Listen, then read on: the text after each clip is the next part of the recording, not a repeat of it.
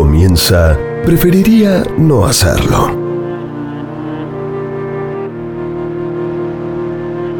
Fernanda Iglesias, Francisco Noriega, Eduardo Gutiérrez, Ariel Fiorenza, Martín Algueró, María de las Mercedes Laguna, Juana Rodríguez Simón, Gustavo Noriega. Son... Preferiría no hacerlo. La exaltación de lo inútil.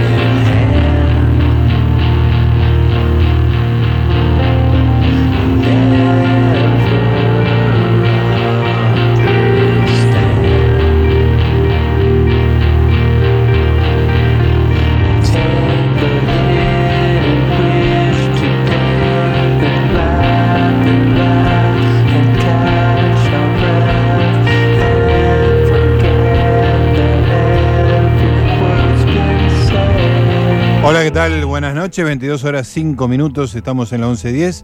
Estamos en Preferiría No Hacerlo. Hoy es miércoles, día temático, vamos a estar hablando de huelgas de acá hasta las 12 de la noche.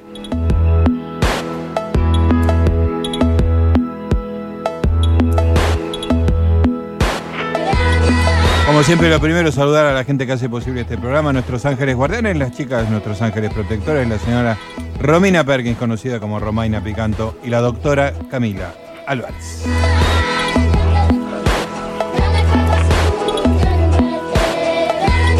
El infalible en los controles, el mudo, el señor Eduardo Gutiérrez.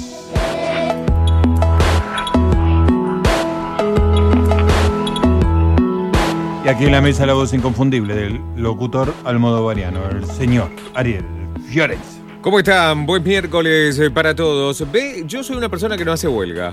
No haces huelga. Claro, porque como no hago nada, la ¿a qué voy que a hacer huelga? Tendría que hacer una huelga activa, ese día trabajar mucho. Exacto. Ahí está, Pero bueno, ah, muy activo tampoco soy. tampoco. Y todo lo que se te ocurrió fue eso. Y listo. Está bien, listo. Anda, te Pasó, pasó, pasó, sana, sana, sana, sana, como dice. Anda a comer, anda a comer.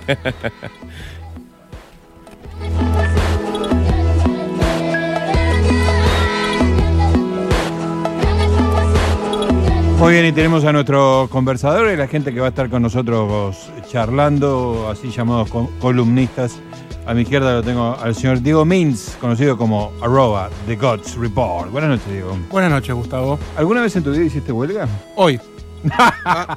Justo hoy. Pero acá no, evidentemente. No, eh, en, en realidad la suspendí hace tres minutos. Ah, perfecto, porque estabas en huelga y se levantó la huelga. Se levantó la huelga y bueno, vine. Hubo conciliación obligatoria. Algo así. Es una de las fórmulas que más simpático me cae, la conciliación obligatoria, porque es casi antinómico, ¿no? Es que sí, aparte, como si es obligatorio, entonces no te- no- ni siquiera existe, porque Claro. hay algo metafísico en eso, ¿no? Sí, Como- sí, porque digo, la, la idea de conciliación es una cosa de, de que una persona se acerca a otra, pero implica la buena voluntad. Claro, a mí me suena es como. obligatorio, deja de ser este. Claro, me suena como, por ejemplo, cuando dicen el ministerio, que es como un árbitro, ¿no? En Un- un el nivel tercero, superior, claro, un tercero. dictaminó la conciliación obligatoria. Es como el papá diciéndole, bueno, déjense de joder, Claro, un abrazo, claro. amíguense. Y la autoridad superior les dicta. Ah, no lo llamen conciliación. No, Exactamente. llámenlo, no sé, déjense de joder. La, la huelga está prohibida y ya se acabó. En fin, bueno, y el señor de American Pocho está retrasado por el subte Línea Bella, está llegando en segundos nomás, va a estar acá con nosotros, la sangre joven del programa. La forma de comunicarse ustedes con nosotros, como siempre, arroba gus-noriga en Twitter, arroba The Gods Report, arroba American Poncho. Y si quieren, si tienen la mala idea de comunicarse con el locutor, bueno, arriesgo y cuenta de ustedes, arroba Locufox, telefónicamente. A través del teléfono directo, el 5371-4600, ese es el teléfono indirecto. El teléfono directo es el 5371-4638. Allí podrán grabar su mensaje en 30 segundos o a través del WhatsApp, que es el 11 36 99 86 60. Muy bien, señoras y señores, esto es la 1110, esto es preferiría no hacerlo.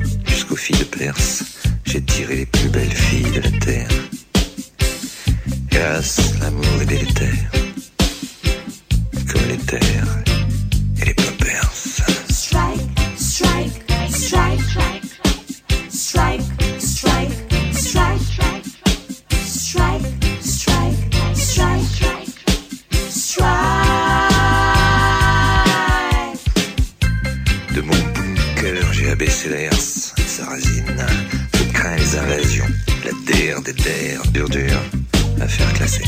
À la solitude, aujourd'hui, je m'exerce.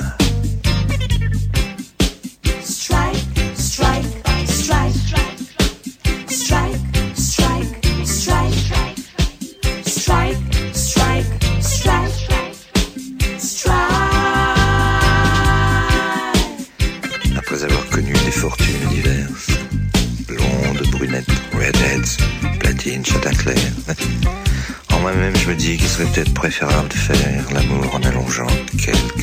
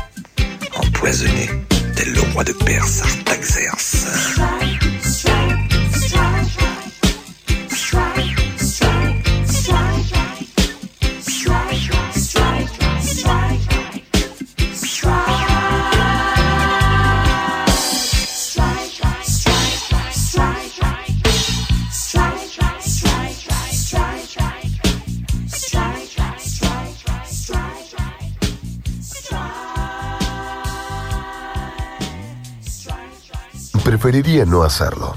Zona libre de servicios de atención al cliente.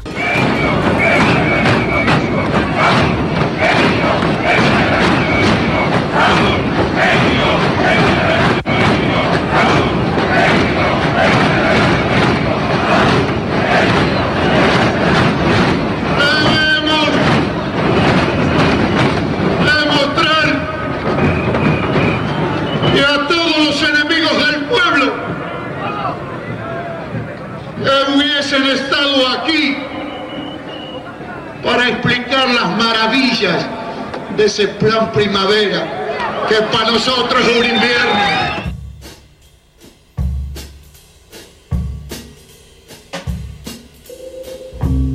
Ahí estaba la voz. Sí, estoy, estoy- me bajé mucho y pensé que no estaba saliendo al aire, perdón.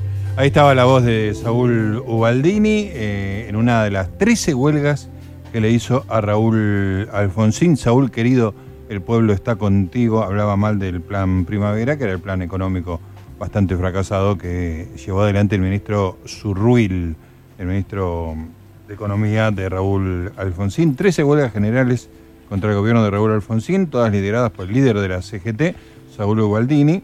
Esto fue en el periodo 1983-1989. Ubaldini era de los cerveceros. en el 85 empezó a liderar la CGT. Había sido un, contendiente muy fuerte de la, de la dictadura y en el 85 fue el primero, en, el primer sindicalista en encabezar una marcha por los derechos humanos. Así que ahí recordamos a Saúl Ubaldini, hincha de Huracán, con una característica eh, campera negra, que era el leitmotiv de cualquiera que lo imitara. Muy bien, estamos hablando de huelgas, estamos en preferiría no hacerlo, estamos eh, recibiendo al señor American Poncho, Francisco Noriega. ¿Cómo le va? Bien, ¿y vos? ¿Qué te pasó? ¿Estabas en un pedazo de huelga? ¿Hiciste una...? Hice una pequeña huelga personal Sí, que queda registrada como la huelga más corta de todos los tiempos. Duró 10 minutos sí, en los que dije no voy a ir y sí. cuando arreglé a los 10 minutos decidí venir. Perfecto, el señor eh, Diego Mintz, que te lo presento acá. ¿Qué tal? ¿Cómo te va? ¿Cómo estás? Un gusto. Hizo un chiste parecido, así que... Ah, Pero la, la única diferencia es que lleva tiempo. entonces era incompleto. Eh, Claro. Hizo un chiste forzado, en cambio vos estuviste muy, muy, muy atento. ¿Hiciste alguna huelga alguna vez en tu vida, Francisco? Eh, ¿Tomar el colegio no, secundario es una huelga? Pienso que sí. Yo eh, no lo tomé yo, digamos. Sí. Yo no participé en la lucha. Pero sí una vez me quedé a dormir durante una toma. Sí. Eh, como parte de tu Era más como una, relación social, digamos. era más una despedida a la, a la institución que, Sí. que una oposición a cualquier cosa, pero en los papeles fui Tomaste, parte. Sí. fui- fuiste uno de los... Creo que pasar la noche en, en la secundaria Sí. y, y habiendo echado a las autoridades cuenta como participar de la toma. ¿Y tus padres qué decían? Eh, mis padres siempre me permitieron ejercer mis opiniones de Ajá. manera libre y también dejaron muy en claro que si alguna vez votaba a favor de la toma me echaban de mi casa. Está muy bien. ¿Y coincidían tu papá y tu mamá en ese tema? Me parece que sí. Ah, mira. Ah, no sé en realidad. No me acuerdo. Bueno, lo dejamos ahí. Muy bien, eh, vamos a hablar de, de huelgas. Tenemos mucha mucha música. eh, pensé que no iba a haber música. No, hay de todo, me Hay parece. de todo, Sí, ¿eh? sí, sí, Es hay de import- todo. Impresionante. Hay, hay muchas canciones que, que son las canciones que cantaban los obreros, los Union Song, Claro. cuando, cuando hacían. Es un género en sí mismo. Es un género en sí mismo. Sí, sí. Es una- un subgénero de la canción de protesta, supongo, ¿no? Claro, Dentro de las canciones de protesta hay como canciones de huelga, me parece que es un, un tema recurrente. Y recuerdo el estribillo de una que no la, no la ubiqué ahora, que decía, y aunque el diablo me mate, a la mina no voy. Yo no quiero morirme en el socavón.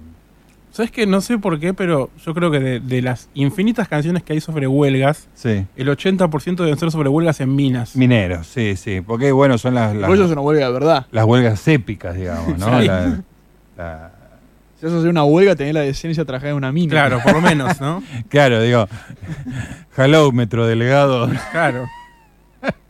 Bueno, aunque agarren un pico y se pongan a, a- a darle a la pared del, del- túnel, claro, ya tienen, está. tienen el primer paso completo que es trabajar bajo tierra. Claro, Claro, sí, sí, claro. sí, no están tan lejos. Exactamente. Bueno, recordamos una, una huelga de películas, seguramente nos van a estar ayudando los oyentes, pero en Qué Verde era mi valle, ambientada en un pueblito galés, este, un pueblito minero, película de John Ford. ¿La vieron esa película, jóvenes? Yo no la vi. No. O Muy quizás bien. la vi de chico y no la recuerdo. Y con otro título, tal vez. No, Qué Verde era mi valle es único, es- esos títulos que son How Green Was My Valley y no hay manera de que, de que sea modificado. Es una de las grandes películas de la historia, 1941, John Ford. Es la película, si no me equivoco, es la película que le ganó el Oscar al Ciudadano. Ah, mira. Cuando la gente dice qué vergüenza que el Ciudadano no ganó el Oscar, yo le digo, bueno, pero no ganó este, Birdman. Claro. Birdman. Claro. No ganó una película de Iñarritu, ganó, ganó una película de John Ford y que Verde era mi valle, que es una de Del abuelo de, Ni- de Iñárritu. No, no, no tiene ningún tipo de, de relación. Te voy a pedir que te disculpes ahora mismo con, Sí. con la, en la ¿No audiencia. eh, ¿Tu cultura cinéfila no, no abarca a John Ford? ¿No estás preparado Sí, para eso? sí, sí. Algo de haber visto, pero. Sí, sí, sí, algo debo haber visto. Eso Sé quién es. Bueno, vamos, soy un hombre informado. serás ejecutado eh, ahora mismo. Soy un hombre informado. De ahí haber visto toda la. la- Alguna, ¿no? Que Todas toda, no, porque ¿eh? tiene como 200 Por películas. eso, claro, bueno. Bueno, de acá, Alguna vi y tal vez no sabía que era de él. de acá a fin de año te vamos a educar con, con John Ford. Bueno, voy- es más, voy a hacer la tarea, me voy a poner a ver qué películas tiene, a ver cuál vi, porque alguna tengo que haber visto. Bueno, ponete a hacer eh, esa tarea. Está muy bien. Estamos en huelga.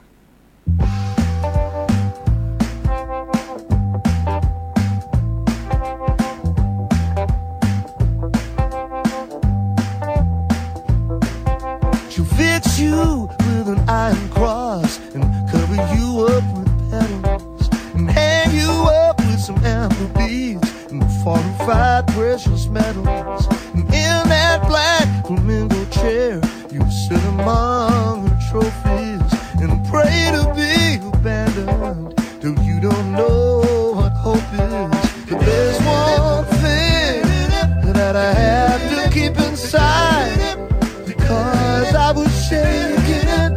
Why don't you get some pride?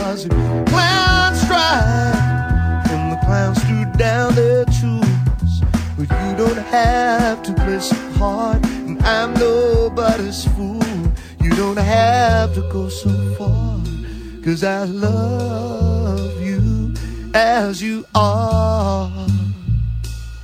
The big top is deserted now, and the circus girl rehearses. She knows how to turn her heads and not fall between two horses. But all that seems a simple step if only I were able to love you like I wanna do, and not by sometimes table. But there's one thing that I have to keep inside because I was shaking. Why don't you get some pride? There was a clown strike, and the clowns threw down their tools. But you don't have to play so hard, and I'm nobody's fool.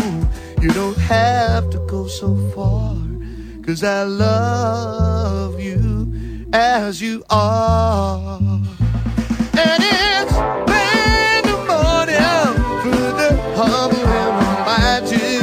You don't have to tumble for me. Even a clown knows when to strike.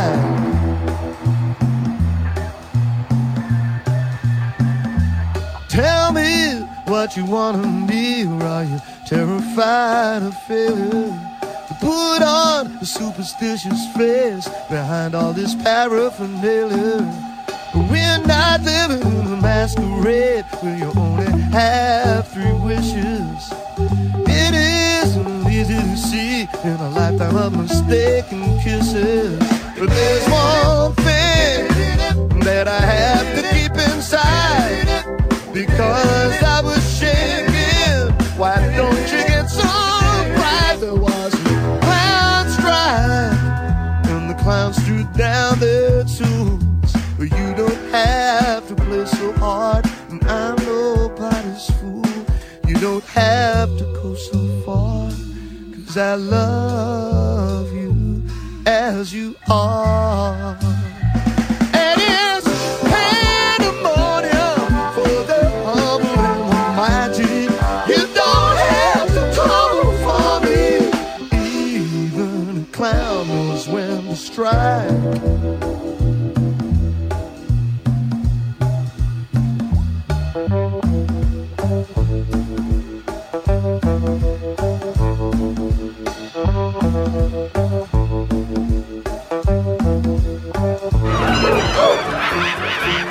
El avión no se reparará hasta que los trajeados cumplan nuestras demandas. Ahora, incapacidad por maternidad. ¿Por maternidad? Pero si son machos. Oigan, necesitamos ese avión para un rescate. No hay nada que pueda hacer hasta que el sindicato afloje. Les voy a aflojar los dientes a todos si no hacen que este avión vuele. ¿No ven que estos comunistas me tienen atado de manos? ¡No hay incapacidad! Me parece, señor, que nadie quiere que esto se difunda en la sabana. ¿Mm?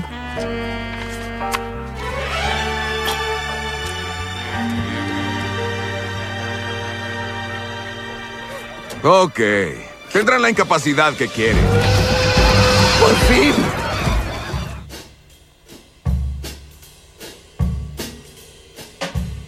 Preferiría no hacerlo.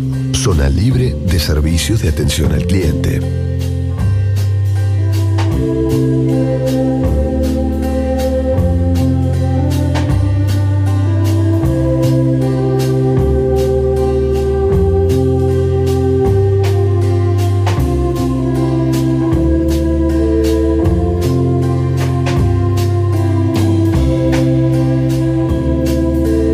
Veinticinco estamos en Preferiría no serlo, hablando de huelgas. La gente nos saluda vía Twitter en arroba bajo noriega arroba The Gods Report, arroba American Poncho, arroba Locufox. Estoy abriendo, estoy estirando las vocales porque estoy abriendo la app para encontrar. Ahí está. El señor Oso Ronioso nos manda una hermosa foto de esas que mandaba hace un tiempo y había dejado buenas noches a tono con la noche temática y un radioteatro con pistolas, todo muy, muy impactante eso. Eh, Karina Misieli también nos acompaña y nos manda en YouTube. ¿Lo- ¿Alguien lo abrió? Eh, no. Vamos a ver, vamos a abrirlo on cámara. Ah, que verde era mi valle, efectivamente, es el link a que verde era. Está completa en YouTube, muy bien. Está completa en YouTube, sí. Igual estás en condiciones de, de hacer algo más sofisticado que eso, ¿no? Ir al cine a verla se me va a complicar mucho. Hay cosas intermedias que mejoran la definición de un YouTube. Bajarla en torrent, por ejemplo. Eso sería ilegal.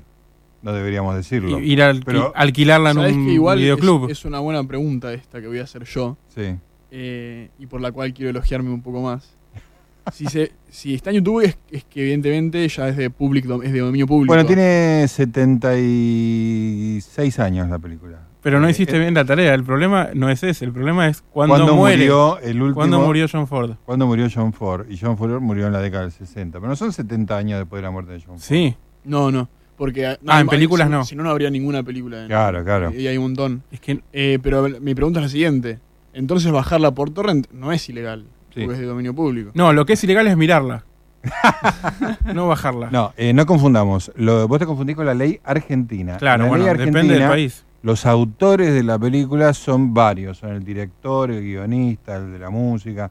Y hasta que no se muere el último no entran a correr los años para que pasen a dominio público. En Estados Unidos las películas no los, los toda esa gente es eh, empleada de un Del estudio, generalmente, que tiene los derechos. Claro, entonces este, en general creo que coincide los 70 años del estreno de la película con, con, este, con la libertad de dominio público. Todo esto lo aprendimos ayer porque vino el señor Francisco de Zavalía. ¿Lo escuchaste el programa? Lo escuché completo y no sé si no lo vamos a llamar de vuelta en un rato para, Para que nos aclare las dudas. Bueno, dudas que tenías vos, no yo, porque yo lo tengo bastante claro, querido Diego. Bueno, yo lo tengo claro con el tema de la música, que también es complejo, pero con las películas es... ¿Y la música cómo era? Sí, 70 años desde que muere el compositor. Sí, ahí está. No fin. Es, no es tan complicado. No es tan complicado. Bueno, eh, ahí está. Entonces, que ver de la Mi Valle, que tiene una huelga excepcional y que produce una tensión tremenda dentro de la familia. El, personaje central de Que ver de la Mi Valle es un niño. Este, es un actor que después se iba a convertir en adulto y que iba a trabajar en películas de adulto.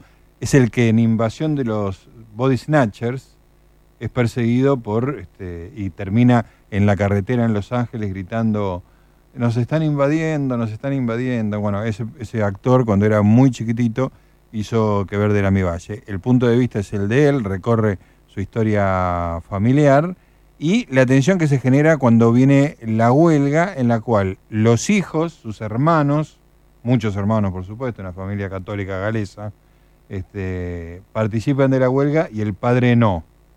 El padre es de la vieja usanza y no quiere ser este, combativo y se produce un quiebre en la familia que de alguna manera significa el quiebre de los tiempos, el tema favorito de las películas de John Ford, que eh, acabas de verificar que no viste nada. No, eh, tenemos un problema técnico con eso. A ver.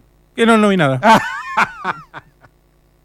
Pensé que tenías un problema técnico que no podías ver la lista. No, no, bueno, en realidad hay un problema también, que muchos de los títulos al ser en inglés, y yo sí las vi, posiblemente hayan sido en español, no estoy seguro, pero voy a decir que no y voy a empezar de cero. Me parece que tenés que empezar de cero. Me parece que una persona que vio 400 óperas sí, debería- no tantas, ojalá hubiera visto tantas óperas. debería bueno. dedicarle un par de horas Es que por empecé semana. por atrás, empecé por la ópera, todavía no llegué al cine. Estoy... Claro, te, te faltan años. Sí, me faltan dos Años de evolución. Me faltan dos siglos de evolución de medios técnicos.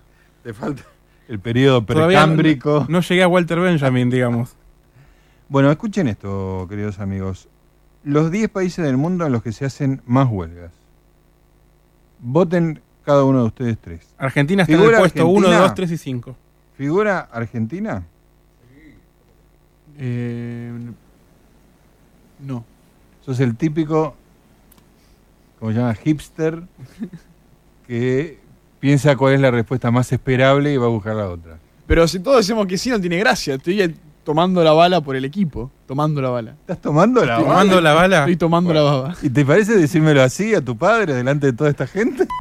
en el aire, además. sí. Ameritaba una charla en privado, me parece. El O sea, efecto Fiorenza. No, No es que- ningún efecto. ningún efecto Fiorenza. No es que haya algo malo en ello, pero me parece que ameritaba una conversación en casa. Bueno, qué sé yo. Bueno, estás tomando la bala por el equipo. Y encima nos, nos echa la culpa a nosotros. ¿Viste cómo es ahora? Te hace sentir culpable por, Sí, sí, sí. O sea. por siglos de. Bueno, dale, los países con huelga. Ah, sí, me había olvidado, tenés razón. Alemania es el país en que se hacen más huelgas y cierres empresariales al año. Los cierres empresariales es una traducción bastante chota de lockout. Ah, pero es el lockout patronal, sería. El lockout es la huelga patronal. Claro. ¿Eso cuenta como huelga? Por supuesto. Es una medida de fuerza. Bueno, lo está distinguido entre una cosa y la otra. Ah, ¿no? ok. Pero acá aparentemente cuentan las dos. Según estadísticas de la OIT, la Organización Internacional del Trabajo. Que mide. Ah, mira, inmediatamente dice lo mismo. Que mide ambos fenómenos conjuntamente sin distinguirlos. Y, pero son dos cosas totalmente opuestas. Igual el lockout no creo que estadísticamente sea muy. No debe ser relevante. Pero tal vez en Alemania sí sea relevante. No lo Donde las leyes laborales, sospecho que, teniendo en cuenta que es un país con mucha productividad, las leyes laborales deben ser bastante, Claro. Bastante complicadas. ¿Cuándo hubo un lockout en América Latina?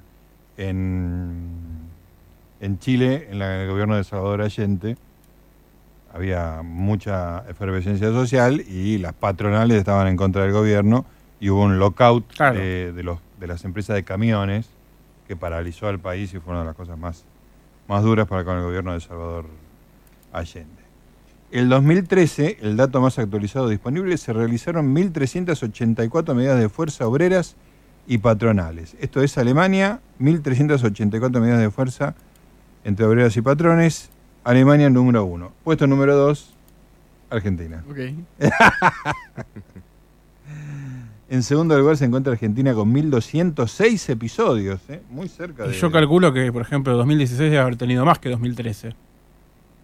Esto es en 2013, que fue un año de relativa... Fue electoral, Baja. pero de calma. Sí, pero empezaba, eh, ya la CGT se había distanciado de- del kirchnerismo, así que puede ser que haya aumentado, pero de todas maneras no es lo mismo. Uno sabe que en Argentina los gobiernos no peronistas, como fue el caso de Alfonsín, tienen una can- sufren una cantidad de huelgas este, mucho más Bueno, en ese momento debe haber sido récord seguro. Argentina debía ser el número uno Después en vamos a buscar el dato, y el dato de 2016 que debe haber sido. Y yo creo que hay que tener esperanzas, porque si en Podemos 2013 saber- estamos, segun- estábamos segundos, ahora... Esta vez sí le podemos ganar a Yo creo que vamos a... Sí, yo estoy, estoy- la verdad que estoy confiado y Me tengo mucha no fe. puedo esperar a ver el dato para asegurarnos. Otro que habla con frases hechas, no puedo esperar. Pero ustedes traducen del inglés todo el tiempo. Tomo la bala, no puedo esperar a ver el dato. ¿Qué son? Cipayos. Tercero está España con 994. Débiles. Cobardes. Vagos. Interesante esto. Dice que los tres países tienen situaciones económicas muy disímiles. En Alemania están muy cerca del pleno empleo y tiene el Producto Bruto Interno más, uno de los más altos del mundo y el salario medio por habitante más alto del mundo. Y es el que tiene más huelgas. España todavía tiene la- los efectos de la crisis de 2008 y una desocupación que no baja del 20%. Y Argentina, para que te cuento lo que es Sí. Argentina, no hace falta. Eh, bueno, hay una entrevista a Montserrat Navarrete Lorenzo. A ver qué dijo. Tenemos una frase, Navarrete. La conflictividad laboral es un elemento consustancial a la organización capitalista del trabajo debido a la diferencia de intereses entre capital y trabajo. Hasta ahora nada interesante. Por ello, el conflicto laboral entre trabajadores y empresarios existe siempre, a pesar de que no seamos capaces de ver sus manifestaciones. Efectivamente, las declaraciones de Navarrete y Lorenzo no eran relevantes.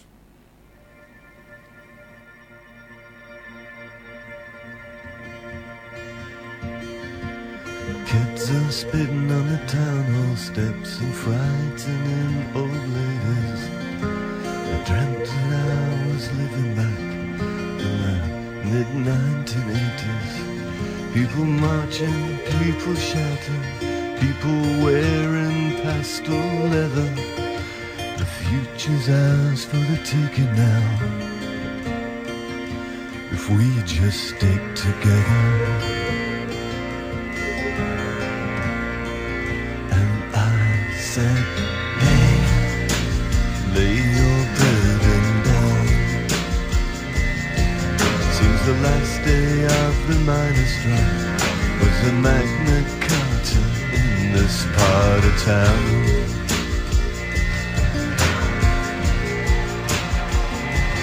Oh, my body sank below the ground.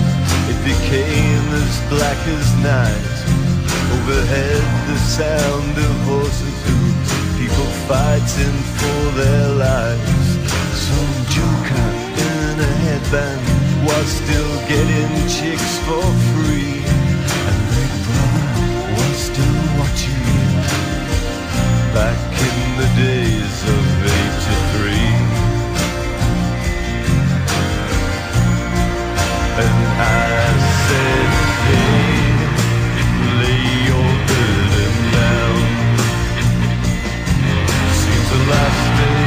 The miners' strike was a Magna Carta in this part of town.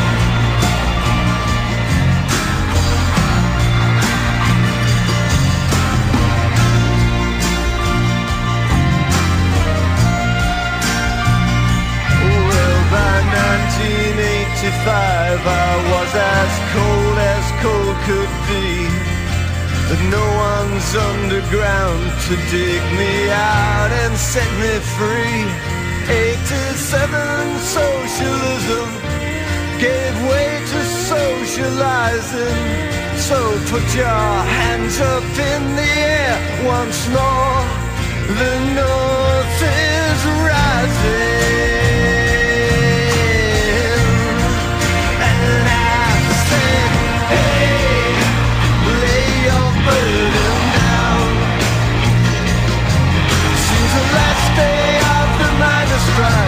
Was a Magna Carta in this part of town.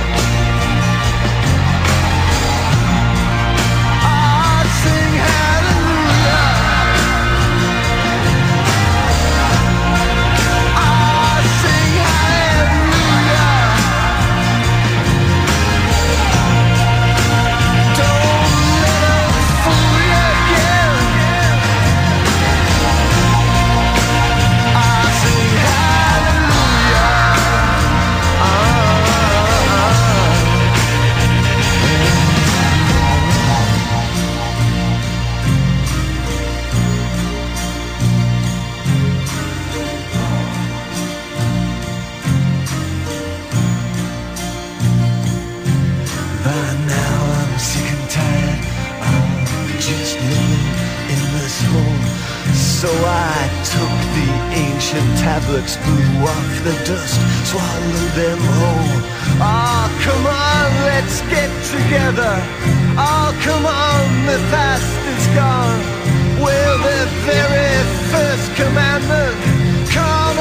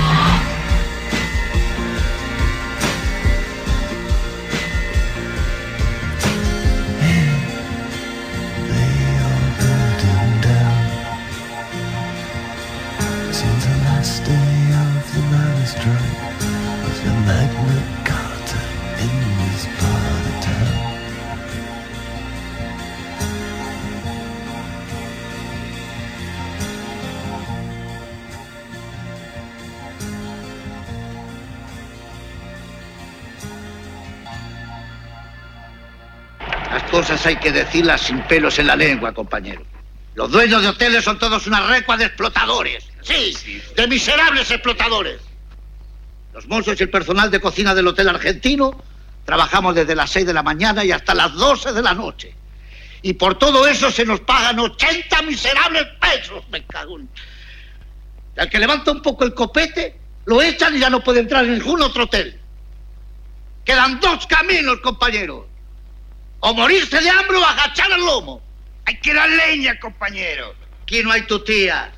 Yo reclamo de la federación que proclame la huelga en los hoteles. Porque si no haremos justicia por nuestras propias manos. Y no va a quedar explotador con cabeza en todos ríos gallegos. Empezando por mi patrón, el chupasangre Carballeira. Un momento, camaradas, un momento. Pido la palabra. Adelante. Usted tiene razón, pero debemos ser disciplinados. Si hay que quemar los hoteles, los quemaremos, pero debe ser resuelto por la mayoría. Porque no hay que olvidar dos palabras fundamentales del anarcosindicalismo. Disciplina y organización. El compañero Graña. Compañeros, ha llegado el momento de hablar claro. Las disquisiciones que sobre organización y disciplina han estado escuchando dejan de lado los valores del ser humano. Habla claro, po. Bueno, pero diga de una vez por todas, señor. ¿Está de acuerdo con el paro en los hoteles, sí o no?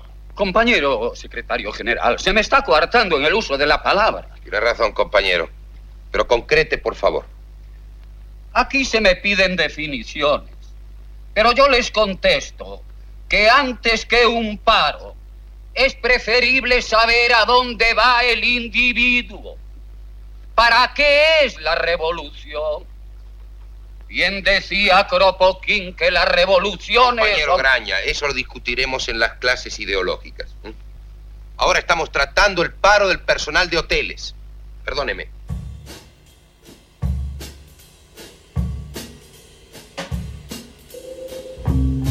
Ahí estábamos escuchando una de las películas más famosas de la Argentina relacionada con una huelga, que es La Patagonia Rebelde, una película de la década del 70, 1974, dirigida por Héctor Olivera, con un guion de Olivera, su socio tradicional, Fernando Ayala, y Osvaldo Bayer, sobre un libro de Osvaldo Bayer, que es Los Vengadores de la Patagonia Trágica. Me gustaba mucho este, esa, esa cosa de cine declamatorio de la década del 70, en el cual este, uno escuchaba los distintos acentos, ¿no? Cada uno tenía que tener, estaba representado el anarquista español, el chileno, el argentino, etcétera, etcétera. Ahí estábamos escuchando entre el que, el que comandaba la reunión de los huelguistas era Luis Brandoni, ¿eh? un joven Luis Brandoni hace 43 años. ¿eh? En fin. Bueno, una película que curiosamente fue uno de los éxitos más grandes del cine argentino y fue prohibida dos veces durante el peronismo en la década del 70. El general Perón la prohibió, después la aprobó y después de que muriera Perón fue censurada por Isabel Perón, por su carácter comunista, Pero, si- pero ya la había aprobado el general. Pero la había desaprobado, pero la había aprobado, pero la había desaprobado. ¿Y pero qué diría el general? Y ya el general no tenía ni voz ni voto en ese momento. Bueno, es verdad. Eh, poco después la mayoría del elenco y realizadores debieron marchar al exilio. Solo pudo ser exhibida en 1984 con el regreso de la democracia, 10 años después de, de filmada. Qué impresionante. El film ganó el Oso de Plata en el Festival Internacional de Cine de Berlín de 1974, pero este, como el premio Nobel a... ¿Cómo se llama? Ay, el de los derechos humanos. Pérez Esquivel. A Pérez Esquivel, digamos, era un, un premio que estaba en contra de los deseos del gobierno en ese momento. El, el- el anarquista que quiere hablar de Kropotkin en la, en la película, que se escucha, que, que Brandoni le dice, bueno, eso lo dejamos para las charlas ideológicas, es Max Berliner, que en 1974 ya era viejo. Sí. Y hay un corto de él en 1930 que también era Que no hay registro audiovisual del joven. No hay registro de, es que eh, hay un- dice que es un caso de la ciencia notable, que es el Benjamin Button, que nació viejo, pero quedó viejo. Claro, sí, sí, sí. Quedó viejo. Eh, el gobernador periodista de Santa Cruz fue, estuvo seis años preso por la, por la dictadura, pero estuvo preso legal. Se trata de una rebelión de peones de la Patagonia y una respuesta violentísima de los estancieros y los terratenientes. Primero el gobierno de Hipólito Yrigoyen, esto fue en la época del gobierno radical, eh, primero quiso negociar y después, cuando el conflicto recrudece, los matan a todos a sangre y fuego, y eso es lo que refleja la película, como estábamos escuchando, una película de las viejas del cine argentino, Ayala Olivera y los viejos actores del cine nacional, Alterio, Brandoni, Lupi, Soriano, Osvaldo Terranova, todos los grandes declamadores del, del cine nacional, todos juntos en la Patagonia rebelde. Falta una hora para que salga el avión. Se arma cola para embarcar. Preferiría no hacerlo.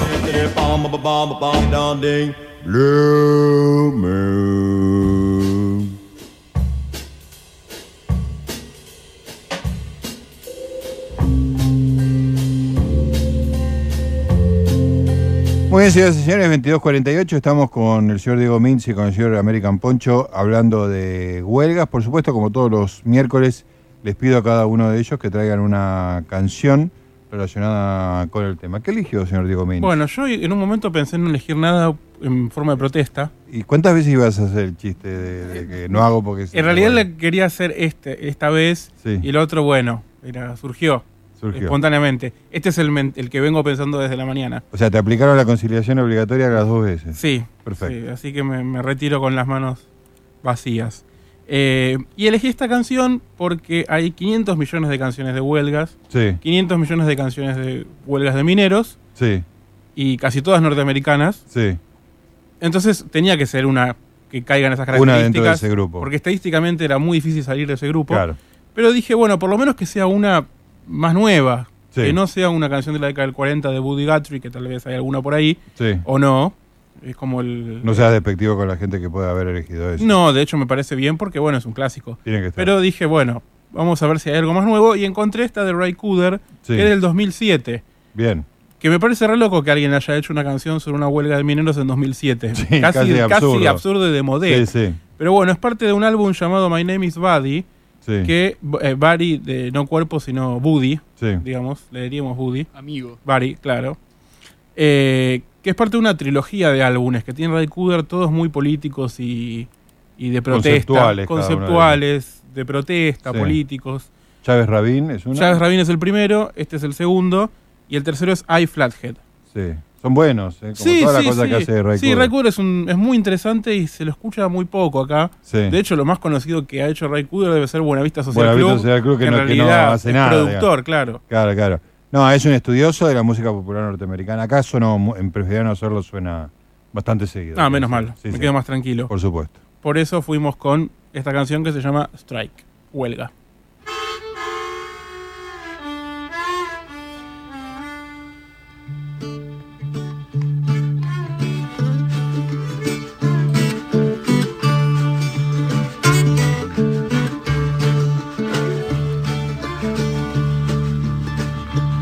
I got off the train one evening in a little mining town.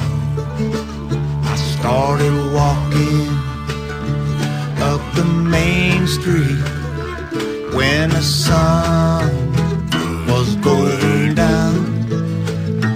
When I heard some voices singing.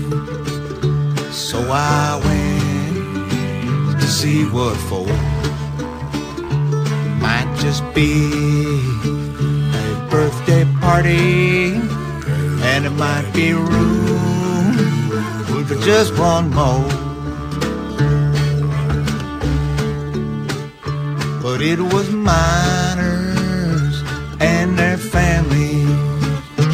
They had the mine that day out for trade conditions on strike for decent pay.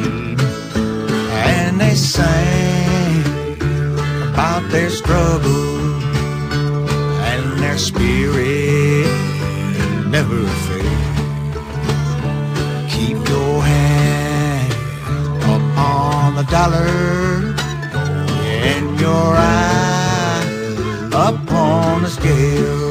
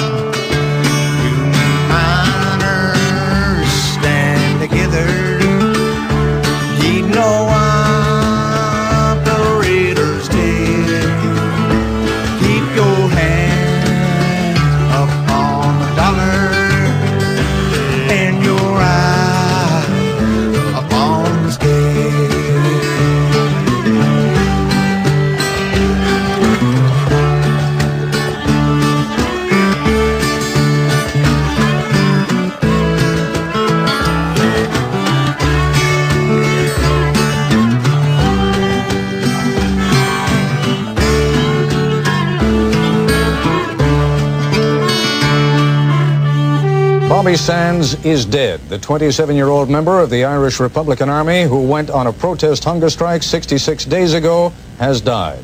The British press office in Belfast announced this evening that Sands died at 1:17 Tuesday morning Belfast time. That would have been 8:17 p.m. Eastern Time here in the United States. Sands, who was serving a 14-year prison term on a weapons possession charge, had been demanding special status as a political prisoner. A number of other Irish Republican Army members, also imprisoned by the British, have joined Sands in his protest, and several of them are also well into a hunger strike. To repeat, Bobby Sands, 27 years old, and surrounded by members of his family at Maze Prison in Belfast, died tonight in the 66th day of his hunger strike. We'll have further details tonight on Nightline. This is Ted Koppel in Washington. This special report has come to you from ABC News, Washington. We now resume our regular program schedule. Muy impresionante el anuncio de la ABC de que Bobby Sands había muerto. Bobby Sands fue uno de los líderes del ejército revolucionario irlandés, del IRA, que hizo una huelga de más de 60 días. El anuncio decía que Bobby Sands, de 27 años, eh, en compañía de su familia, había muerto. Había hecho una huelga, o sea, es muy impactante. Imaginen ustedes seguir día a día el hecho de que hay una huelga de hambre, y porque en, ge- en general esas cosas se hacen como unos días simbólicos, y después se abandonan. Claro. Este, la gente del IRA lo siguió hasta el final, murió de hambre. Es una de las cosas más impresionantes de, en, los- en las acciones de este tipo. Acá tengo la información que dice la huelga de hambre irlandesa de 1981, por supuesto Margaret Thatcher, la dama de hierro, era quien no cedía a pesar de este, la cosa humanitaria de que el tipo se estaba muriendo. Fue la culminación de cinco años de protestas durante la década de los problemas por parte de los republicanos irlandeses prisioneros en Irlanda del Norte. Habían arrancado en 1976, en 1978. Esto está en la película de Bobby Sands. Después de que varios presos fueran atacados mientras vaciaban sus orinales, la protesta, escucha esto, se convirtió en una protesta sucia, así se llamaba, en la que los prisioneros se negaban a lavarse y embadurnaban las paredes de su celda con mierda. O sea, no se lavaban, cagaban y refregaban toda la mierda en las paredes de la celda. O sea, el, el nivel de determinación de esa gente era extraordinario, porque, o sea, vivían 24 horas con las paredes llenas de mierda. Literalmente. Literalmente. En 1980, siete presos participaron en una primera huelga de hambre que finalizó tras 53 días. La segunda tuvo lugar en 1981 y se convirtió en una pulseada entre los prisioneros y Margaret Thatcher. Uno de los huelguistas, Bobby Sands, el que se estaba anunciando su muerte en el audio, llegó a ser elegido parlamentario durante la huelga, provocando el interés de los medios de comunicación de todo el mundo. La huelga fue desconvocada después de que 10 prisioneros fallecieran, incluyendo a Bobby Sands, a cuyo funeral asistieron unas 100.000 personas. La huelga radicalizó la política nacionalista y convirtió al Sinn Féin, hasta entonces un partido minoritario, en una fuerza política de primer orden. Es realmente uno de los casos de huelga más, más extremos, más salvajes, más consecuentes, digamos, ¿no? La huelga de hambre tiene como una especie de chantaje moral, ¿no? Este, si no me atendés mi reclamo, me mato. Es, como Sí, una es una- es una extorsión. Es una extorsión. Moralmente me parece muy reprobable.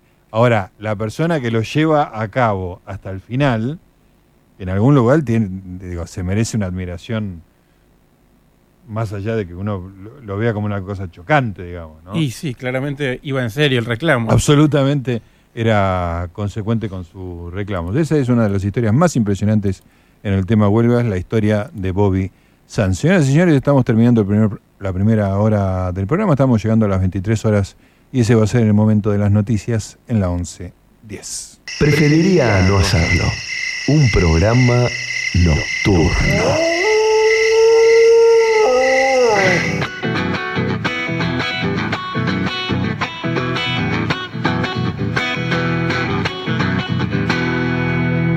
Ellos vinieron, nos encubrieron, aquí encontraron dioses que danzan. Ellos vinieron, nos encubrieron, aquí encontraron dioses que danzan. Y nos dijeron, cierra los ojos, dame la tierra, toma la Biblia, huelga de amores, huelga de amores. Huelga de amores en el paseo Las Flores.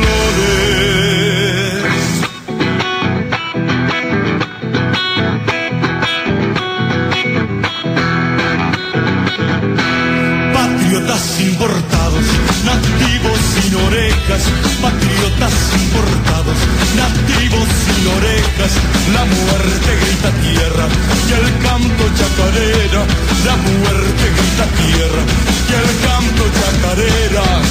Y nos dijeron, tiempo es dinero, y en esta tierra sos extranjero, huelga de amores, huelga de amores, de amores, en el paseo Las Flores, la historia escrita por vencedores, no pudo hacer callar a los tambores, la historia escrita por vencedores, no pudo hacer callar a los tambores. Creo que estás diciendo la verdad sobre los isótopos. No me importa que me llamen mentiroso cuando miento, o estoy a punto de mentir, o cuando acabo de mentir.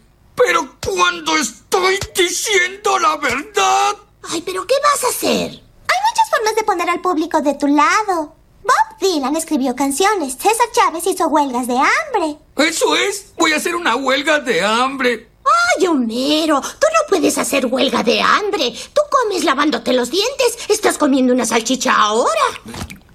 ¿Y? Puedo cambiar. Y voy a cambiar. Voy a hacer una huelga de hambre desde este momento.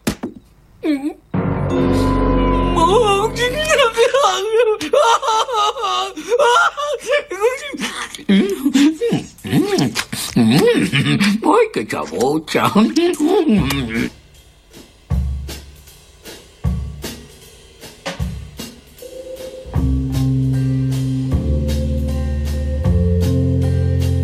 Preferiría no hacerlo. Zona libre de besos innecesarios.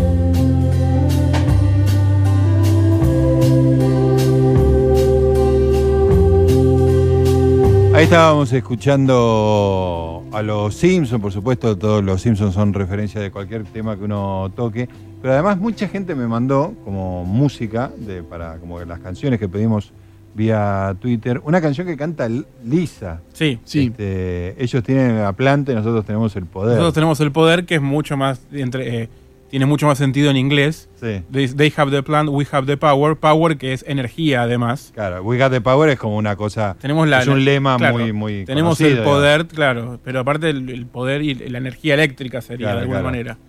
Eh, la escuchamos, la tenemos ahí, la pones, eh, Eduardo, por favor. Come gather round, children, it's high time you learned about a hero named Homer and a devil named Burns. We'll march till we drop the girls and the fellas. We'll fight till the death or else fold like umbrellas. So we'll march day and night by the big cooling tower. They have the plant, but we have the power.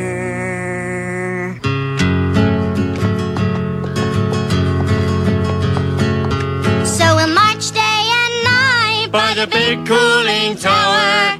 They have the plans, but we have the power. So we'll march day and night by the big cooling tower. They have the plans, but we have the power. Come gather round, children, it's high time ye learned about a hero named Homer and a devil named Burns. We'll march till we drop the girls and the fellas. We'll fight till the death or else fold like umbrellas. So we'll march day and night by the big cooling tower. They have the plant, but we have the power.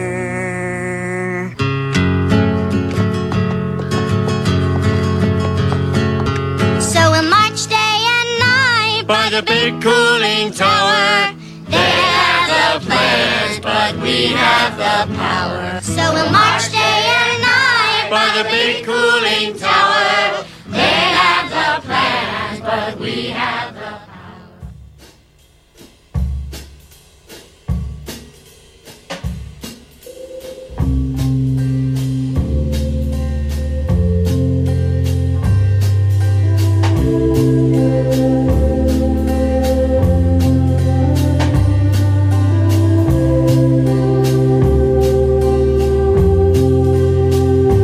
estaba la pequeña Lisa diciendo ellos tienen la planta, nosotros tenemos el poder. Terminó en la India la huelga de hambre más larga de la historia. Entérate cuánto duró, para que vos hagas clic, pero no hagas clic. Nosotros te lo contamos gratis. La activista india Iron Sharmila puso fin este martes a una huelga de hambre de 16 años. Y pero es Y mentira. pero, pero ¿cómo?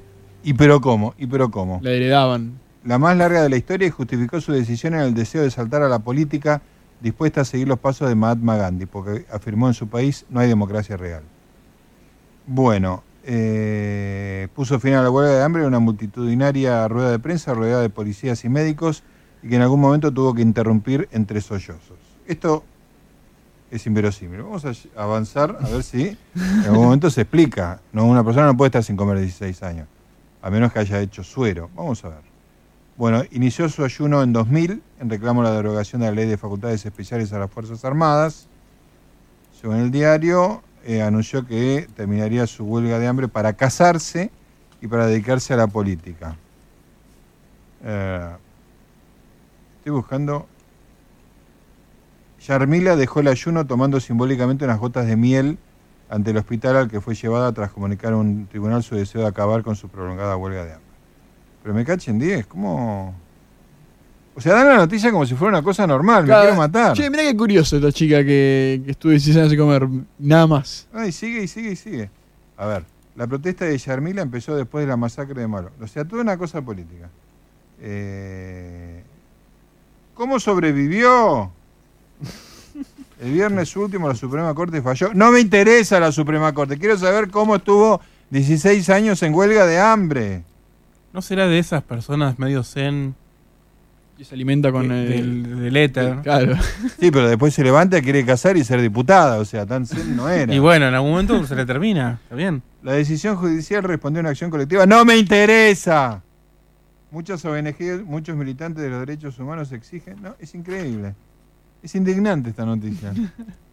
¿Qué, ¿Cuál es el portal Eh, que no la tiene- alberga? Fake no- news. No tiene. Fake news. Dishonest Media. La noticia es de agosto de 2016. Señor eh, Diego Mins, le encargo que me googlee. Vamos a investigar esto. Investigue eso porque. Bueno, hay más cosas de la India. Después las vamos a estar leyendo. La huelga más grande, la huelga de Gandhi, todo, todo a lo grande hacen las, las huelgas en la, en la India. Una, una locura. Bueno, señor American Poncho, usted trajo música. Traje música. Sí. Eh, la canción se llama, vamos, directo al grano. Vamos al grano. Se llama eh, Which Side Are You On? Which side, ¿De qué lado ¿De estás? qué lado estás? Y Me la- gusta mucho eso, así como una interpelación muy directa. eh, la canción la escribió una Florence Reese. Florence Reese, ¿quién es? No sabemos. Es la mujer de. Sam Reese, Ajá. que era un sindicalista de los mineros del, del condado de Harlan, en Kentucky, en los años 30. Bien. En los años 30, en Kentucky, sucedió lo que es conocida como la Harlan County War, Ajá. que fue un conflicto gremial, si querés, que duró ocho años, desde Sí. 1931 hasta 1939, entre los mineros y los eh, eh, sindicalistas Sí. contra eh, los dueños de las minas, los empresarios Sí. y las, las fuerzas de, de seguridad de- del Estado, De contra Harlan, el, sheriff, digamos. Claro. Eh, un conflicto que duró ocho años, eh, digamos, involucró eh, ataques, eh, atentados, huelgas, entre otras cosas, en donde murió un número indeterminado de personas, dice Indeterminado. el artículo de Wikipedia, pero al costado dice que murieron cinco personas, así que no estoy completamente seguro. O sea, ah, no, no, perdón, perdón, es mucho peor. El, porque son dos columnas. Sí. Entonces, por un lado están los eh, lo- los malos, que son Sí. el- el- los empresarios las- y, lo- las- y- las autoridades. Y la, claro, las autoridades, y de otro lado, los trabajadores. Del lado de los trabajadores dice muertes indeterminada y del lado de las autoridades dice muertes cinco. Ah, O cinco. sea que de- murieron cinco personas de un lado y muchísimas del del otro, otro, por lo pronto. Perfecto. Eh, no, no leí todo el artículo porque no es tan interesante. Sí. Es una cuestión gremial. Sí. Bueno, fue muy larga y muy violenta, pero no fue más que Es eso. el origen de la canción, digamos. Claro. La canción surge porque en, en 1931, que es el primer año del conflicto, el sheriff J.H. Blair va a la casa de Sam Reese, que era uno de los, uno de los sindicalistas, a, a- a matarlo directamente, o sea, Sí. ya como a sacarse el problema de encima. Eh, a Sam Reese le habían informado que eso iba a pasar, entonces se escapa eh, y no lo encuentra el sheriff, pero entra a la casa igual ilegalmente, Sí. sin una orden. Un trespassing. Y estaban la mujer y siete hijos. Los siete hijos de Sam Reese. El, el tipo fue muy violento con todos, o sea, fue como una situación muy fea. Pero bueno, no encontró a Sam Reese y se fue. Y cuando se fue, Florence Reese, en un ataque de ira, Sí. arranca una página del calendario y escribe en ese momento y ahí la letra de Which Side Are You On. Qué bueno, espectacular. Sí, que es como un llamado a las armas de Sí, una sí, manera. ¿de qué lado estás? Y la letra es toda: Yo soy hijo de mineros, eh, mi padre no sé qué, no sé qué, ¿de qué lado estás? ¿Del lado de los trabajadores o del sucio JH Blair? Lo, lo menciona así de nombre y todo. Tremendo, espectacular. Y la canción es como una especie de himno muy conocida eh, la canta Peter Seeger, que es como el gran vocero. Sí, sí, del- de la música folk, de todas las canciones de protesta. Sí, incluso es mencionada en una canción de Bob Dylan, que era como el, el protegido de Pete Seeger en sus Correcto. inicios, eh, en, la canción, en la canción Desolation Row, que es una especie de fábula épica absurda. Sí, sí, aluvional. Sí, ya de la época, o al menos del principio de la época en la que ya a Peter Seeger no le gustaba lo que estaba haciendo Sí, Bob le, quería, le quería cortar los cables Le con una- desenchufó la guitarra. Sí. Eh, pero en un momento dice, en medio de todas las ridiculeces que dice la canción, y en un momento dice, y la gente grita, ¿de qué lado estás? Ah, mira, excelente referencia. Sí, y traje, bueno, traje la versión, una de las versiones de Peter Seeger, eh, con su voz dulce, y Claro, la- carismática. la, tradicional, digamos. Claro. ¿no? Y una versión diametralmente opuesta por el grupo, creo que es de Boston, o directamente irlandés, pero digamos, de allá por ese lado, Sí. los Dropkick Murphys. Sí, son, son de Boston y no son irlandeses, me parece. No, son de Boston. Son de Boston. No, pero además, el, eh, porque Porque en son- Boston hay como in- inmigración. son escoceses, me parece. Ah, son de bien. inmigración escocesa. Hay una película de Scorsese, Los infiltrados. Los Infiltrados, que tiene toda música de Dropkick Claro. Murphys y, y los personajes son de, de esa etnia, por decirlo de alguna manera. Son de Boston y son. Yo creo que son escoceses, pero lo vamos a, a chequear en un ratito. Bueno, vamos a escuchar primero la de Peter Seeger. Dale, y después bien. a los Dropkick Murphys, eh, uno pegado al lado de la otra. ¿De qué lado estás?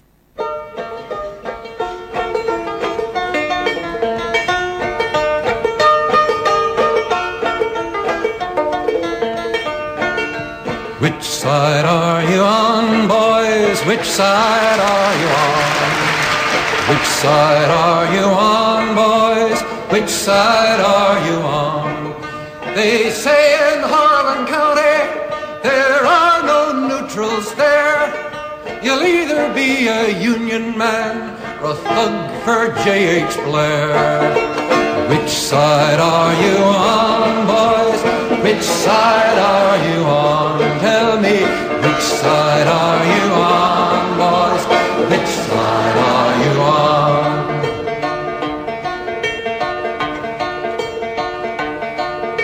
My daddy was a miner, and I'm a miner's son. He'll be with you, fellow workers, until this battle's won. Tell me, which side are you on? Which side are you on? Sing it! Which side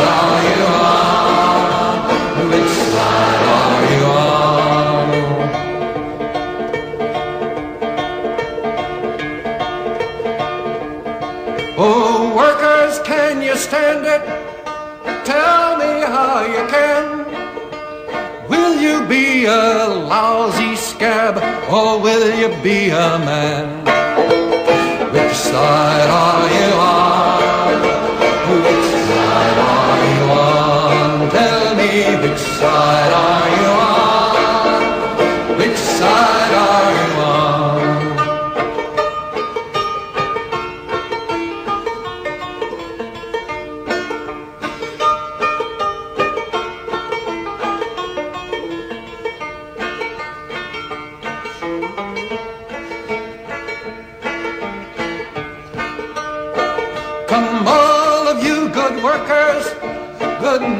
To you I'll tell of how the good old Union has come in here to dwell. Tell me which side are you on,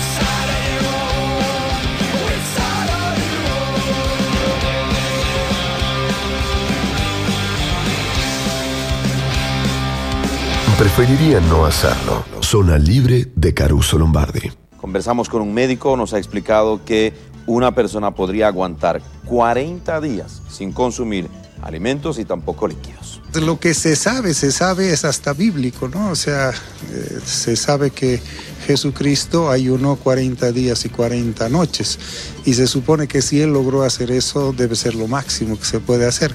No se conocen seres humanos que hayan logrado mayor cantidad de tiempo porque estamos claros, en este caso están restringidos de lo que es alimentarse. Entonces, que resistan por más de 40 días la- el ayuno y que no tengan daños muy severos para su salud. Las personas que asumen esta medida del ayuno sufren consecuencias severas en su salud y quedan con secuelas incluso por el resto de sus vidas. La persona que no ingiere agua y no ingiere alimentación en el lapso de tres días ya puede tener serios conflictos a nivel de su organismo. Quiere decir a nivel cerebral, con dificultades en todos los procesos que son pensar y tomar decisiones correctas, a nivel orgánico, ya sea en lo que corresponde a su estómago, a su hígado, a su páncreas, a su intestino, tanto el intestino grueso como el intestino delgado y también empiezan a sufrir los riñones. No es raro escuchar a las personas que han hecho mucho tiempo de, de huelga de hambre que les ha quedado daños con molestias a nivel del abdomen, dolores, sensaciones muy especiales que tienen ellos y también problemas a nivel del sistema nervioso.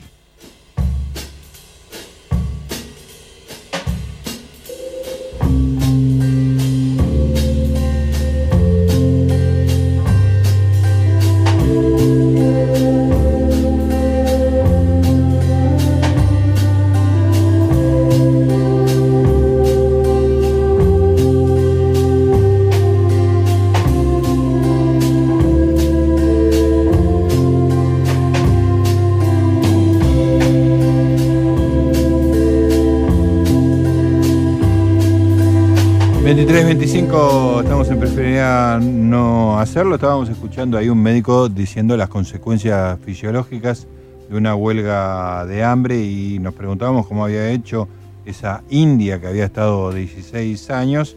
Ya Enrique V nos decía que eh, le habían alimentado a través de una sonda en la nariz durante más de una década. A la fuerza. A la fuerza. Claro, es que lo que encontramos también es que en la India aparentemente es, está, está prohibido penalmente fracasar al suicidar, al intentar suicidarte. Digo, en realidad estoy editorializando yo porque eh, calculo que si te suicidas no, Si no tenés puede- éxito, no no pueden hacer nada, posible. no pueden hacer nada. Pero Tiene que digamos pagar, que- tiene que pagar tu familia. ¿Cómo? una- tiene que pagar tu familia una multa, me parece. ¿En serio? Wow. Ah, puede ser, eh, Es puede que ser. creo aparte que no es el único país en el mundo en el que No, no, es más Porque le común estás, de lo que parece. le- le estás generando un problema al Estado cuando te suicidas.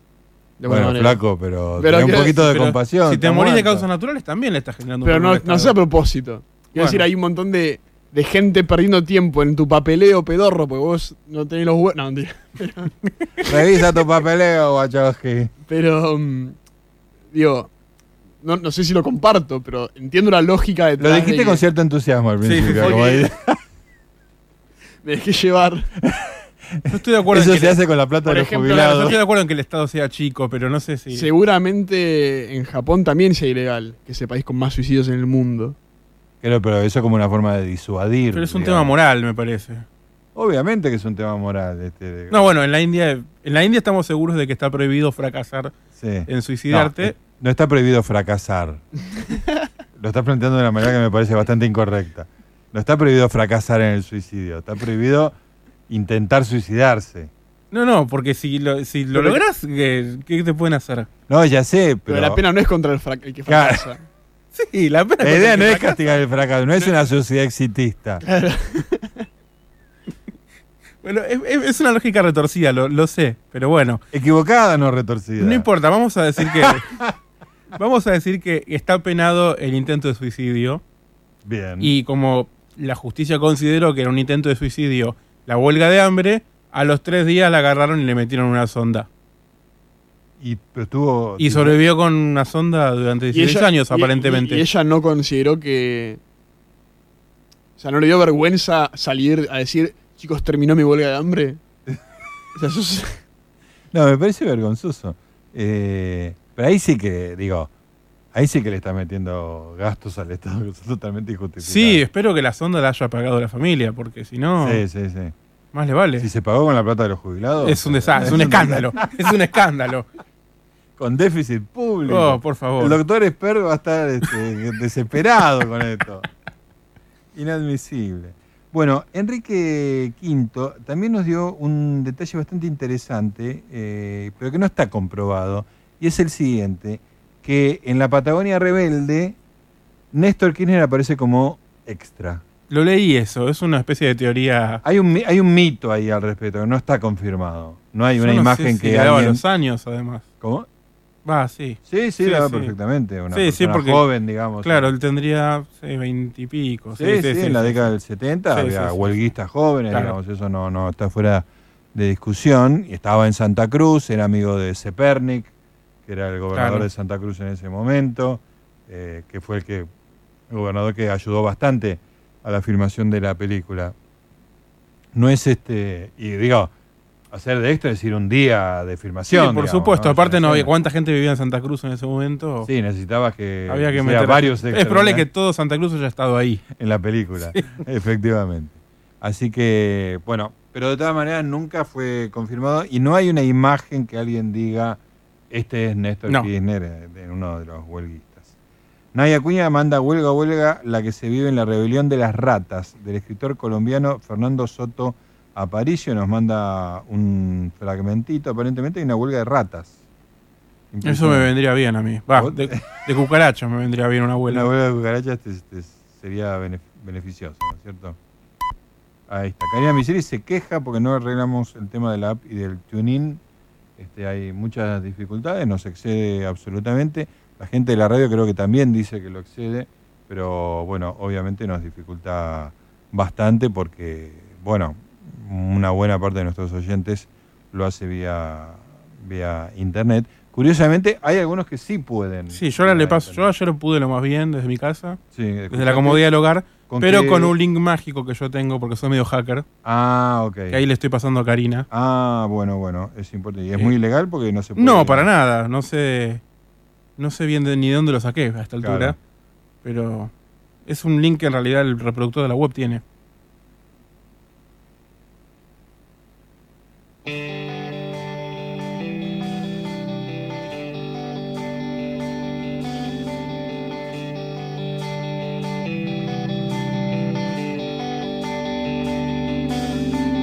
I don't mind stealing bread from the mouths of decadence.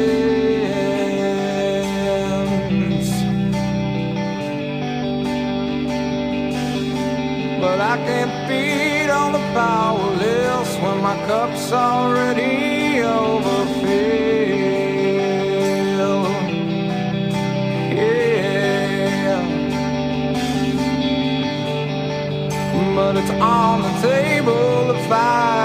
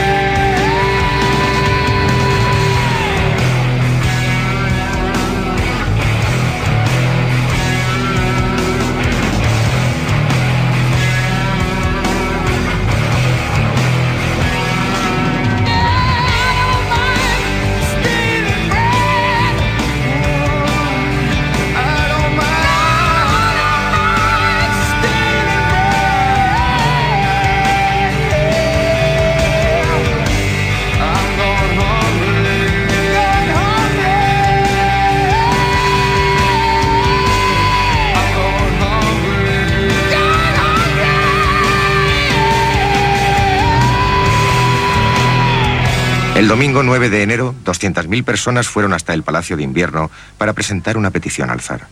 Todos estaban desarmados. Llevaban iconos y muchos de ellos cantaban Dios salve al zar. Sus peticiones de mejores condiciones de vida eran modestas, pero Nicolás decidió no aceptarlas. ¡Agón!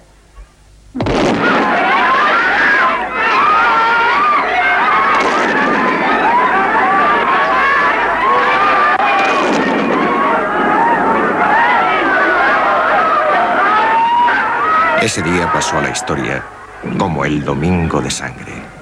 Murieron más de mil manifestantes y más de cinco mil resultaron heridos, principalmente mujeres y niños. Pero el zar encontró tiempo para escribir su diario como de costumbre. Hoy ha sido un día difícil. Se han producido serios disturbios en San Petersburgo porque los trabajadores pretendían llegar al Palacio de Invierno. Las tropas se vieron obligadas a disparar sobre ellos y muchos murieron o resultaron heridos. Dios mío, cómo me conmovió y qué duro fue presenciar aquello. Mi madre ha venido a comer. Después llevé a Mijail a dar un paseo. En octubre de 1905 se reunieron por primera vez en San Petersburgo representantes de los trabajadores de la ciudad. Se autodenominaron Consejo, que en ruso se dice Soviet, y una de sus primeras decisiones fue convocar una huelga general. A finales de octubre, San Petersburgo estaba paralizado. Con tres millones de trabajadores en huelga, el zar se vio obligado a hacer concesiones por primera vez y prometió elecciones libres para una asamblea nacional. Pero los huelguistas estaban decididos a resistir y sus líderes propugnaban la desaparición de la monarquía.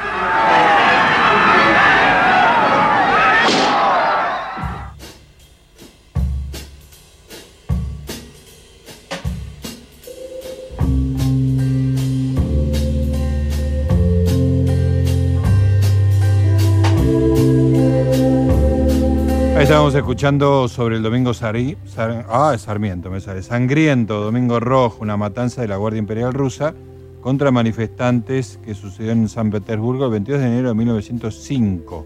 ¿eh? Un preludio, por supuesto, para todo el periodo revolucionario y una de las, de las primeras este, masacres del, del siglo XX. Murieron 200 manifestantes y 800 quedaron heridos. ¿Qué me iba a contar, señor The Gods Report? Recordé un texto muy gracioso de Woody Allen de su libro Cien plumas.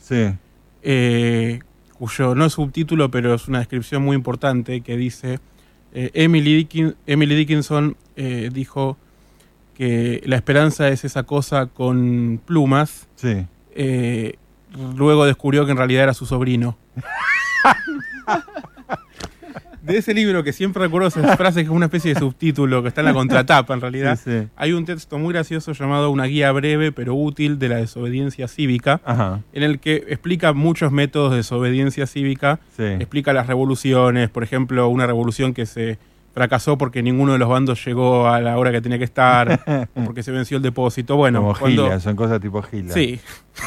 habla, bueno, de los métodos y habla de la huelga de hambre. Y dice, en la huelga de hambre los oprimidos renuncian al alimento mientras no sean satisfechas sus exigencias. Los políticos solapados acostumbran a ponerles bizcochos al alcance de la mano o tal vez queso de cabra, pero hay que resistir. Si el partido en el poder consigue que el huelguista coma, por lo general le cuesta poco trabajo sofocar la, la insurrección. Si consigue que coma y además que pague la cuenta, ha triunfado en toda línea. En Pakistán se dominó una huelga de hambre cuando el gobierno presentó una ternera cordon bleu excepcionalmente sabrosa que las masas hallaron demasiado atrayente como para rehusarla, pero tales platos de gourmet son raros. El problema que plantea la huelga de hambre es que al cabo de unos cuantos días se puede estar francamente hambriento, sobre todo cuando camiones con altavoces han sido pagados para desfilar por la calle anunciando ¡Mmm! ¡Qué pollo tan bueno! ¡Mmm! Y los guisantes, ¡Mmm! Me está dando hambre, de hecho. Me está dando hambre el relato de esto. Una variante de la huelga de hambre para aquellos, cuyas, convicciones políticas no sean tan radicales es dejar de comer cebollinos.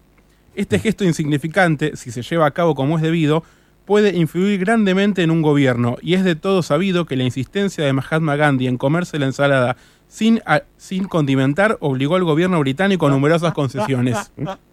Otras cosas que se pueden dejar, además de la comida, son el whist, sonreír y apoyarse sobre un solo pie imitando a la cigüeña.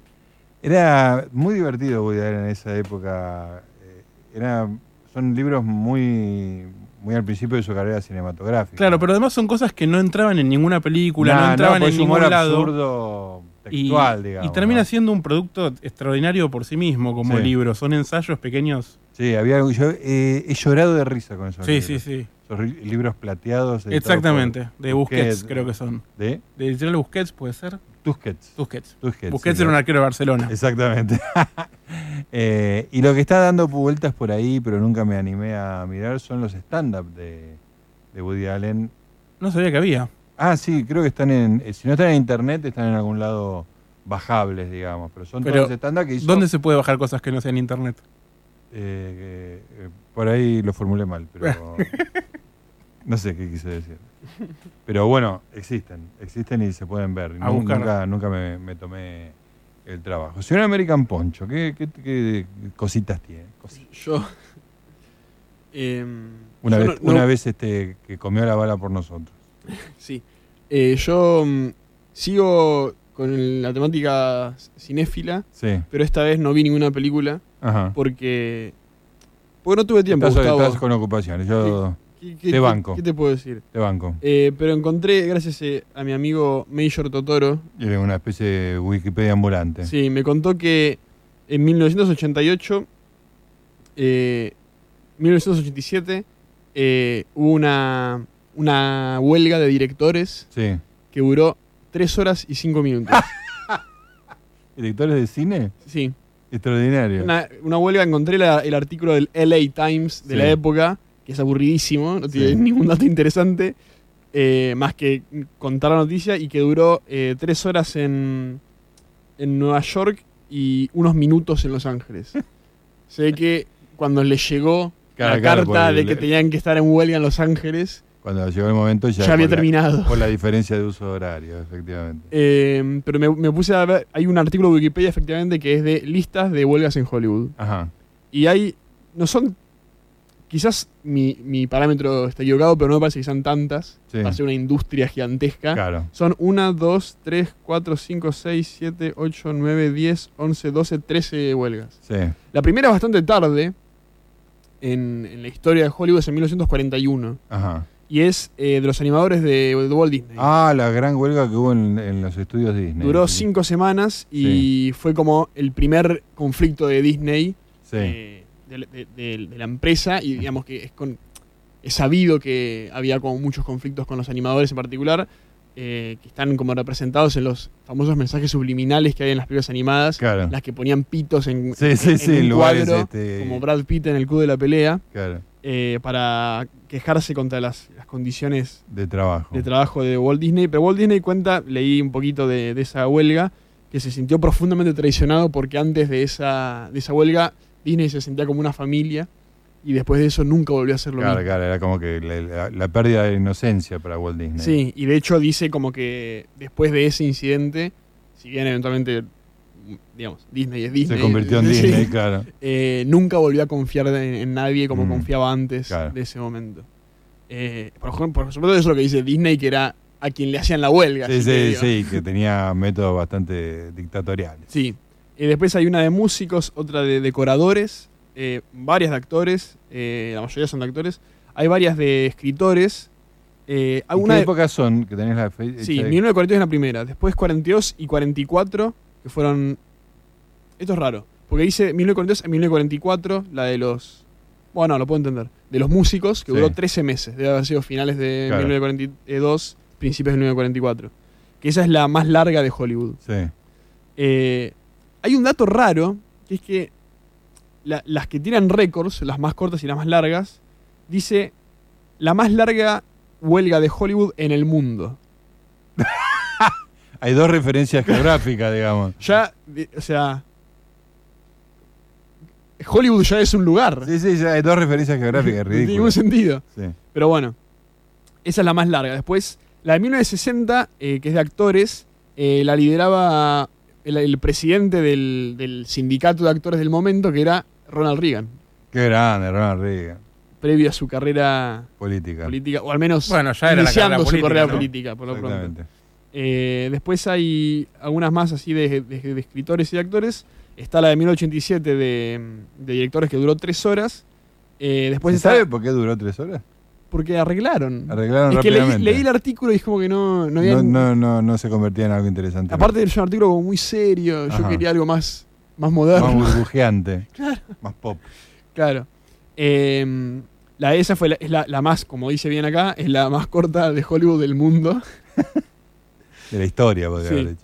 Eh, después, la- un año después, es la más larga de los escritores, que duró 5 meses y 22 semanas.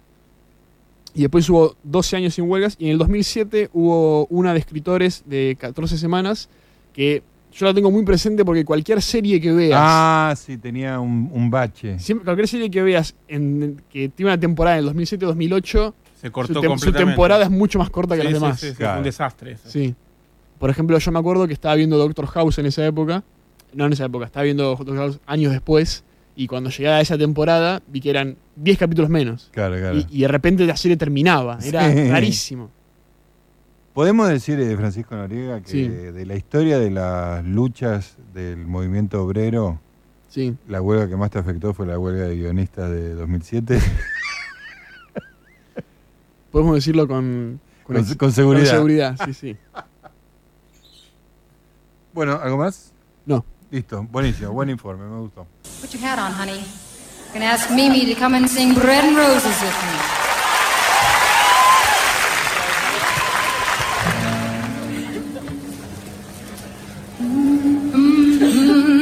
Mm-hmm.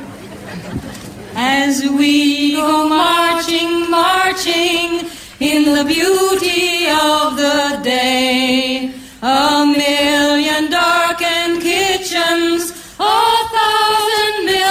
lofts gray, are touched with all the radiance that a sudden sun discloses. For the people hear us singing, bread and roses, bread and roses.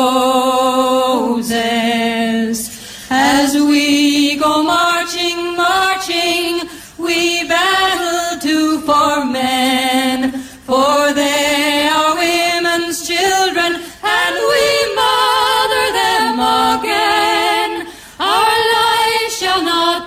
sweated from birth until life closes. Hearts starve as well as bodies. Give us bread, but give us roses. As we go marching, marching, unnumbered women dead go crying through our singing their ancient call for bread.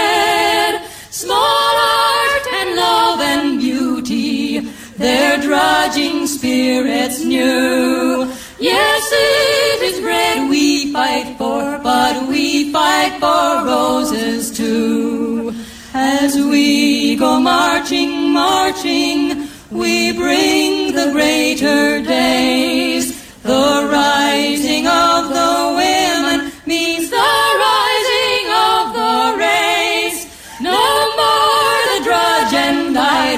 tend that toil where one reposes, but a sharing of life's glories, bread and roses, bread and roses.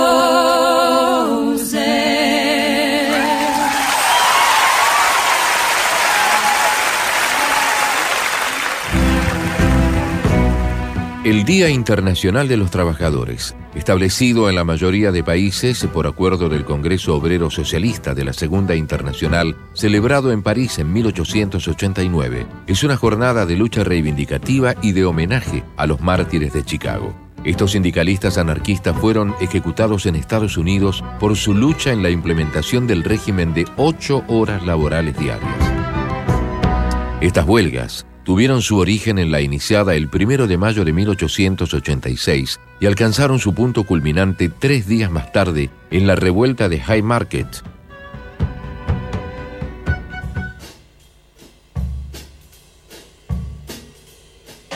Preferiría no hacerlo. Zona libre de barbas candado. Muy bien, ahí estábamos recordando a los mártires de, de Chicago, el- la revuelta que dio lugar al festejo como Día del Trabajador del primero de mayo. La canción que estábamos escuchando antes es una canción que a mí me gusta mucho. Hay una versión muy, muy conocida, conocida en el mundo folk de Judy Collins. Esta era John Baez en vivo con otras chicas que no sé exactamente quiénes eran. Se llama Pan y Rosas. Me gustaba tanto esta canción que tuve un equipo de fútbol al cual le puse Pan y Rosas. Eh, ¿Qué autoridad tenías vos para ponerle al equipo de fútbol? Yo era y el que- Sin el- que te pegaran, aparte. El que organizaba todo, el que llamaba, llevaba la lista a la ciudad universitaria. Parece muy bien. O sea, me, tenía cierta. O sea, tenía que llenar la planilla y poner el- el nombre al, al Era, equipo. era un- era no demasiado masculino el nombre. Pan y Rosa daba medio maraca, ¿no? Sí, Pero sí. bueno, yo ya ahí demostraba una cierta amplitud, no dejarme encasillar. Una- no, no, no es que tenga nada de malo, digamos. No, no, no, desde ya. Desde Hacemos ya. todos el gesto. Pero nunca, nunca gustó. este, el primer equipo que tuve se llamaba Mitocondria. ¡Qué nerd! ¡Qué nerd! Era un equipo de jugadores de estudiantes de biología. Bueno, está bien. Está bien. Después este, tuve otro y le puse pan y rosas. ¿Está mal? ¿Y era estudiantes de folk esos? O... Bueno, ¿qué es pan y rosas? Poneme de fondo esa canción que habíamos estado escuchando recién. Esto se arranca en 2000, en, perdón, en 1911, una huelga de textiles que la mayoría eran mujeres. Y asociado con esto escribieron un, hay, hay un discurso muy fuerte que decía pan para todos, pero rosas también. Esa era la, consigna. Entonces, eh, una mujer escribió una poesía, es la que estamos escuchando en forma de canción, que justamente lo que dice, queremos pan, pero también queremos rosas, digamos, como, como la lucha llevada adelante por las mujeres tiene un componente no solo duro, sino también sentimental, cosa que de la que ustedes rápidamente se burlaron, les pareció que no correspondía a un equipo de fútbol, que se burlaba, que le parecía maricón, y en realidad en términos históricos es una cosa extraordinaria, emocionante y maravillosa. La, la poesía, escrita por, eh, no tengo acá el nombre, eh, permaneció desde el año 1911 muchísimo tiempo sin que se hiciera nada. En la década del 70, una amiga de John Baez llamada Mimi Fariña, una cantante folk de la época de la década del 60, le, le puso la música que es la que estamos escuchando. Give us bread, but give us roses. As we go marching, marching, unnumbered women dead go crying through our singing their ancient call for bread. Their drudging spirits new. Yes, it is bread we fight for, but we fight for roses too. As we go marching, marching, we bring the greater days. The rising of the women means the rising of the race. No more the drudge and idler toil where one reposes, but a sharing of life's glories, bread and roses, bread and roses.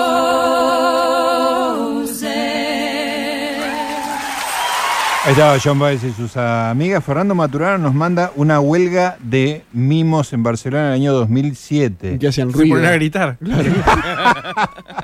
La huelga era de los, este, de los que están en, en la Rambla barcelonesa, la Rambla de la ciudad de Barcelona, que los- las estatuas vivientes, Claro. que mucha gente se sacaba fotos y no les dejaba plata.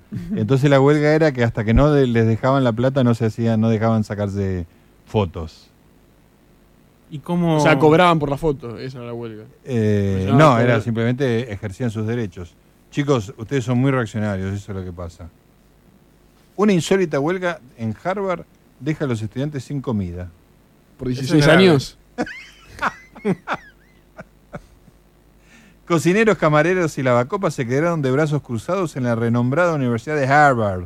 Harvard. de- dejando, con, dejando con hambre a miles de estudiantes del Ateneo más prestigioso de los Estados Unidos. Dicen el Ateneo más prestigioso de los Estados Unidos para no repetir Harvard.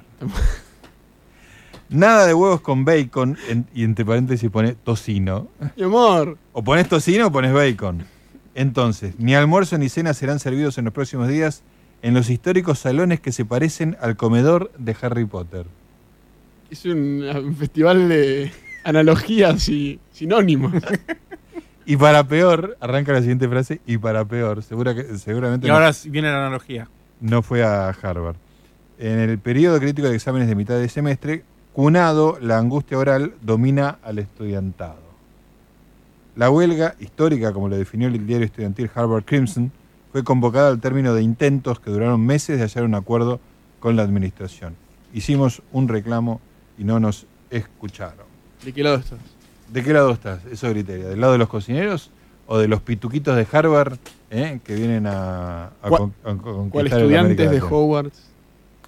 Insólita huelga. La última, la última de la noche, señoras y señores. Insólita huelga. Sin ruta, no hay sexo. Bueno. Eh, no lo visualizo. Para, puedo. eh, un tráfico de, de prostitutas. No sé. Mujeres del municipio colombiano de Barbacoas, al sur de Colombia. Es falso esto. No existe el, el municipio de Barbacoas. No conozco todos los municipios de Colombia, pero ya el nombre me hace ruido. tenemos que preguntar a nuestra amiga Nay, a ver si existe Barbacoas en el sur de Colombia. Bueno, las mujeres del municipio de Barbacoa se declararon en huelga de piernas cruzadas. y se niegan a mantener relaciones sexuales hasta tanto los hombres de ese lugar no exijan con dureza la construcción de una ruta que hasta ahora no se hizo, ni por desidia y malversación del presupuesto municipal. ¿Por qué están en 1830? Ahora lo entiendo, porque sin ruta ellas no tienen a dónde ir a trabajar, porque la ruta es donde las levantan, Pero tal no, vez. no son prostitutas, son mujeres. Claro, por eso son las mujeres pidiendo, Ah, que, pidiendo que los hombres vayan a reclamar con Claro. dureza para que que hayan. prostitutas. No, no. No, eso es un chiste mío. En mi inconsciente todo. Ese, ese es tu, tu mente que es, digamos es muy que- terrible lo que estoy pasando por Son muy cabeza. varones para exigirnos en la casa, pero muy débiles para reclamar los derechos como Ah, sociedad. está muy bien. Aseguró una de las 350 mujeres que participan de la particular protesta. Hubo un Eh, momento en el que había como un grupo de hombres sentados hablando y uno dice, ¿sabes que mi mujer no quiere tener sexo conmigo hasta que reclamen por la ruta? Y todos empezaron a decir, ¿sabes que la mía también? Debe haber sido la ahí obra se dieron pública más cuenta. rápida. Y ahí consiguieron que la ruta sea. Debe haber Así sido es, la obra pública más rápida en terminarse de la historia. terminarse. Doble sentido. 23.59. Señoras y señores, Termina el programa, ya está la señora Lucía Méndez tratando de ocupar el lugar del señor Eduardo Gutiérrez, está la señora Valeria tratando de ocupar el, señor- el lugar del señor Eduardo Gutiérrez y prontamente llegará Franco Torcha para ocupar El lugar de Eduardo Gutiérrez. El lugar de Eduardo Gutiérrez.